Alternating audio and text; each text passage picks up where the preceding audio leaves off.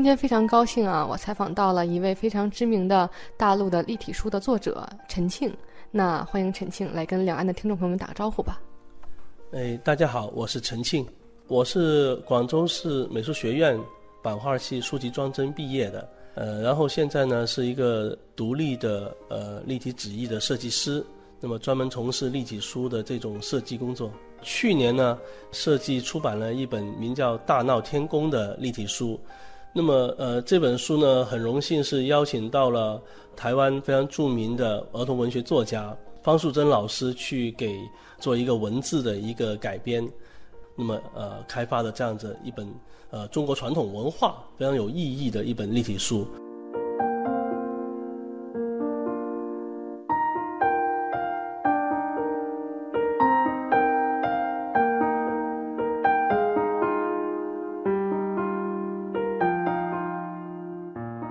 因为其实我最早第一次接触立体书呢，呃，是在一个很普通的书摊上面，我就随手翻。那时候因为翻的都是画册嘛，都是平面的东西。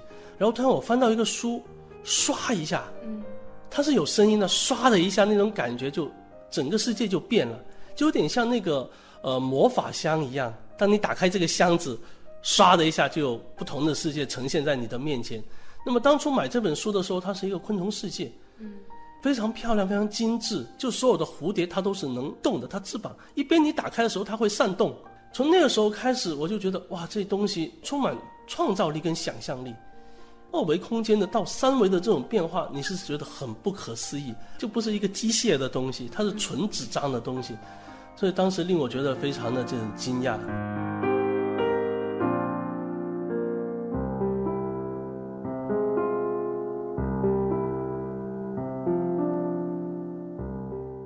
嗯说老实话，其实我也是受这种外国立体书熏陶。那我当时就在想，因为我本身就是学书籍装帧设计的，那我想，哎，那我能不能做这种东西呢？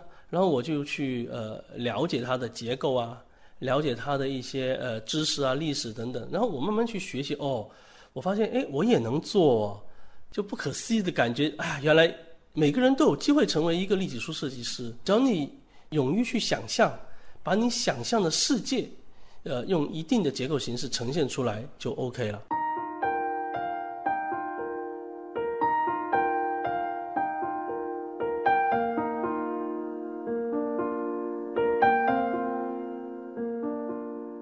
立体书呢，它的历史非常悠久，然后在国外呢非常的源远流长，然后呃作品也非常多。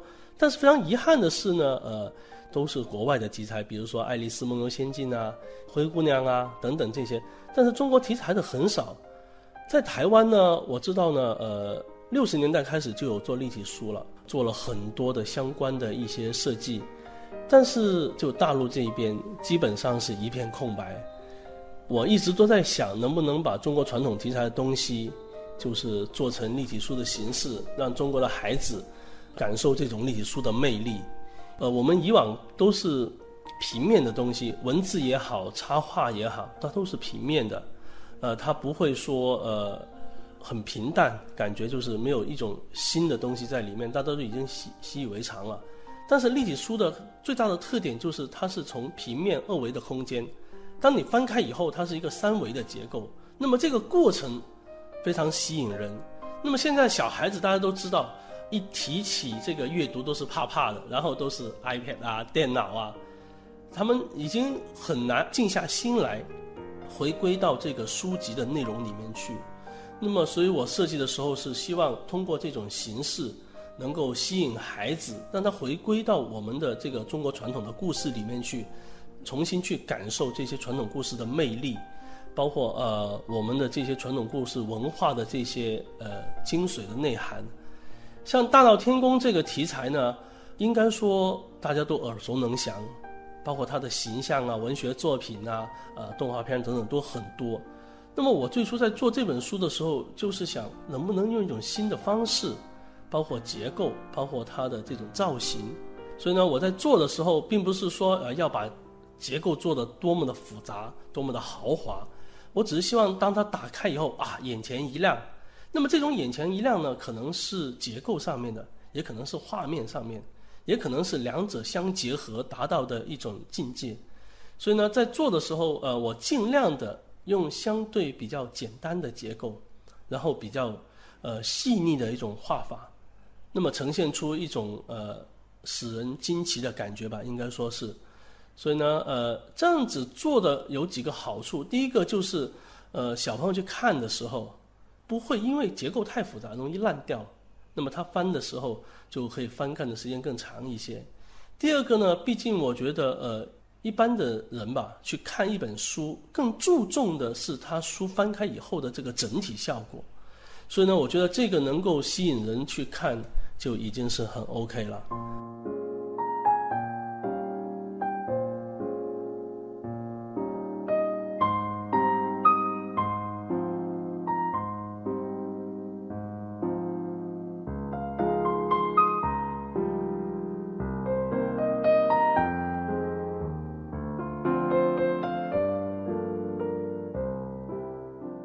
那您能再给我们讲讲立体书的结构作者，这到底是一个什么样的职业呢？呃，立体结构呢，它是一个分类很细的一个职业，可以说呃是一个孤独的职业，因为结构你是为别人服务的，为内容服务，为插画服务。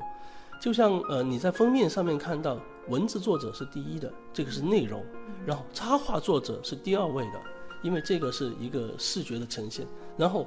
立体结构设计是最后的，立体结构设计师，呃，在七十年代之前是没有这个称呼的。那些以前七十年代做这种立体结构的人都是无名英雄，在书籍上面是没有名字留下来的。是七十年代以后才开始说，哎，我们要尊重这个结构设计者，我们给他个名字，在国外叫做纸艺工程师。它是跟其他工程师属于同一个高度，但是在国内，我们现在基本上只叫自己纸艺设计，或者说立体纸艺设计。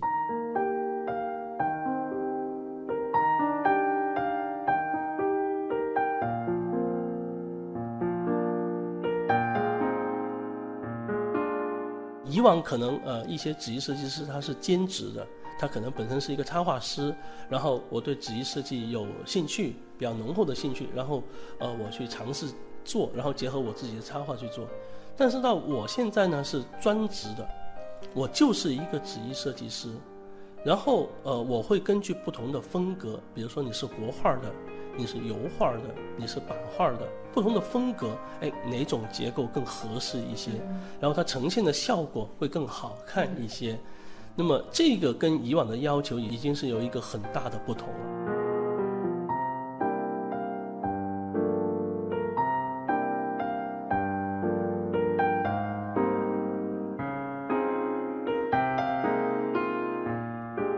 那说到这里了，我们就要隆重的请出今天非常漂亮的立体书了。它是大闹天宫去年年底出的这本书，也是陈老师的纸艺的创作的作品。我们来看看。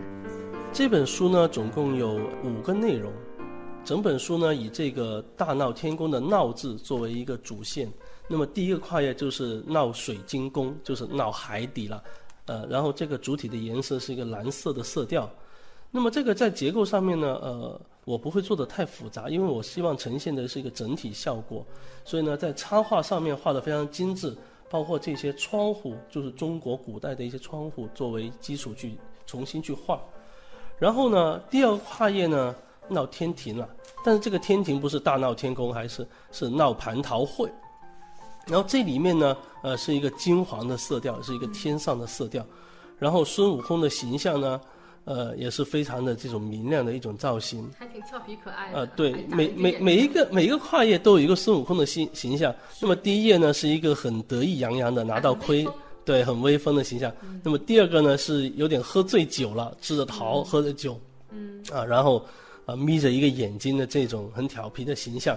对，后边童子都喝醉了，伏在酒缸上。啊，对对对。这是一共有几层？这里有七层。哇。七层的效果，对。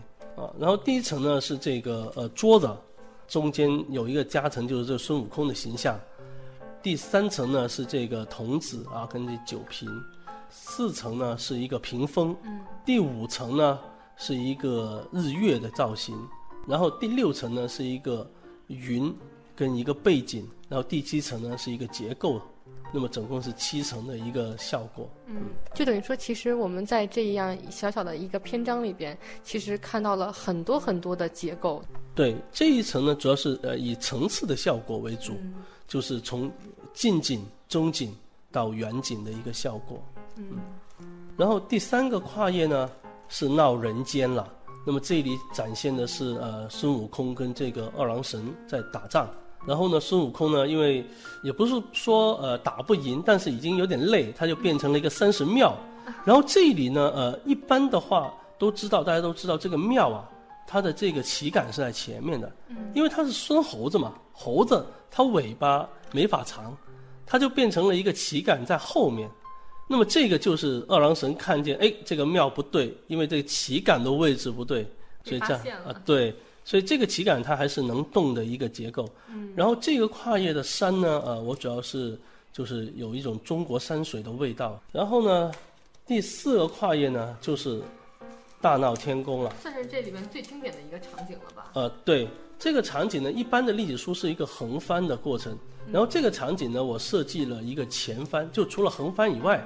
你还可以向前的翻动，那么翻动以后呈现的是一个很恢宏的场面，就是孙悟空跟这个天兵天将大战。啊，对，这里呢总共有二十一个人物，嗯，那包括这个哪吒、托塔天王、巨灵神，呃，二郎神、四大金刚，嗯，然后眉山六友、风雨雷电水火诸神，那么这个场景呢是呃这本书里面最恢宏、人物最多的一个场景。然后这种前翻的结构呢，应该说在国内的书里面，应该是第一次使用吧？对，我没有见过。对，国外的书有这种结构，就前翻的书有，但他们的这种结构形式可能是就不是为了内容去服务。但是我这个是为内容去服务，因为为什么这样说呢？我要呈现一个南天门的效果，因为孙悟空打赢了以后打到南天门嘛，那么如何呈现一个正面的南天门？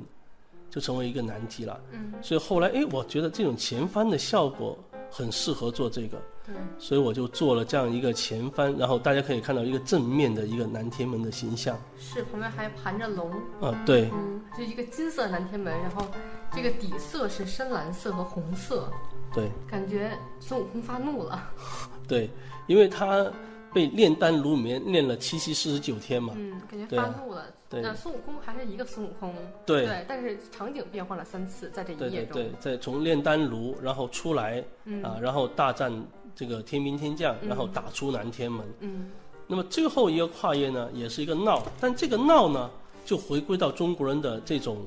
很祥和的，祥和热闹，对，它就不是那种吵闹啊，不是那种打斗的闹了，它是一种热闹的效果，幸福快乐的生活，这就我们童话故事里面经常提到的一个大团圆的一个结局，大家都非常喜欢。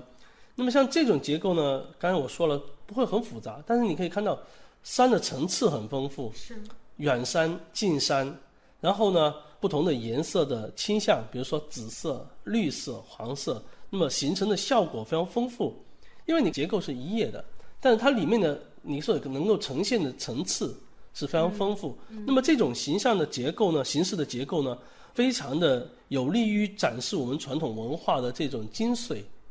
中国传统文化并不以这个技巧，嗯，作为这种展示的特点，而是意境。对。所以我希望这种意境能够在这个不太复杂的这种结构上面。既有弹起的这种三维的效果，但是意境这个东西，我一定要让它出来，这个才是我觉得是中国文化的一种呃精髓所在吧。意境，我觉得是呃西方人很难去理解的一种东西。对对。这本书最初在设计的时候呢，呃，我就希望呃能够呈现一个大的效果，因为毕竟故事大家耳熟能详，呃，故事的情节也都在这个脑海里面。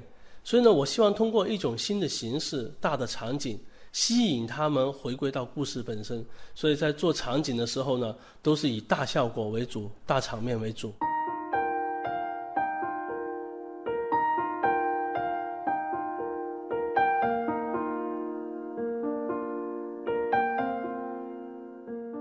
陈老师他不光是一个立体书的作者，他其实还是一个收藏家。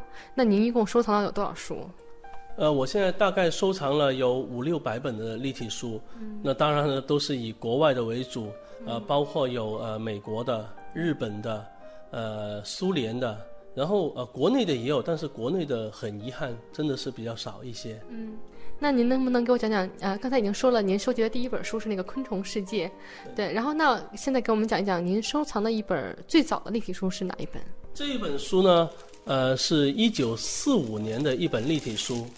嗯，老师非常的精心的呵护这本书，把它装在一个袋子里。对对对对，因为书籍呢，呃，它毕竟是纸张，年代久远就很容易烂，所以呢，我们平常都会用这个塑料袋包裹着，真的是尽量能少看一些就少看一些。这本书呢，叫做呃布卡诺故事集，那么它是一个系列，那么当时这个系列呢，它是一年出一本，一共出了呃十七本。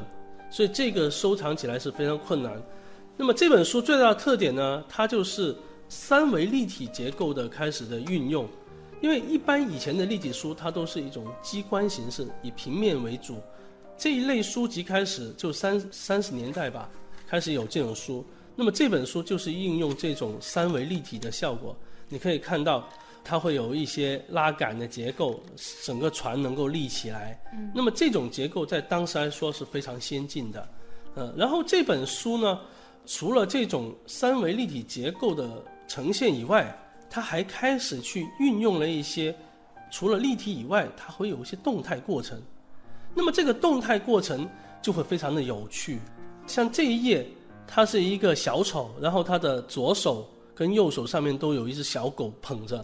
那么你当你翻开书的时候，这个手是能够左右的动，所以这种就是动态过程是非常的困难的。嗯，因为立体书你一个结构呈现它是静态的还好做一些，互动的结构还好做一些，但是这种动态过程是非常困难，因为它牵涉到一个运动的过程。那么但是这种结构往往是最吸引人的，嗯，因为它有一个过程，就像看动画片儿一样。那么这本书呢，当初呢，我是在一杯上面买到的。那么呃，国外的立体书呢，他们的很森严的这个等级分的，品相很好的书，它是非常贵的。那么像我这一本呢，呃，非常便宜，大概是两百多人民币。那么为什么会这么便宜？因为它里面五个结构几乎都坏掉了。那么拿那我拿到手以后呢，呃，把所有的结构都修了一遍。很难看得出来这个结构是被您修补过的。对，其实有些还是能够看得到的。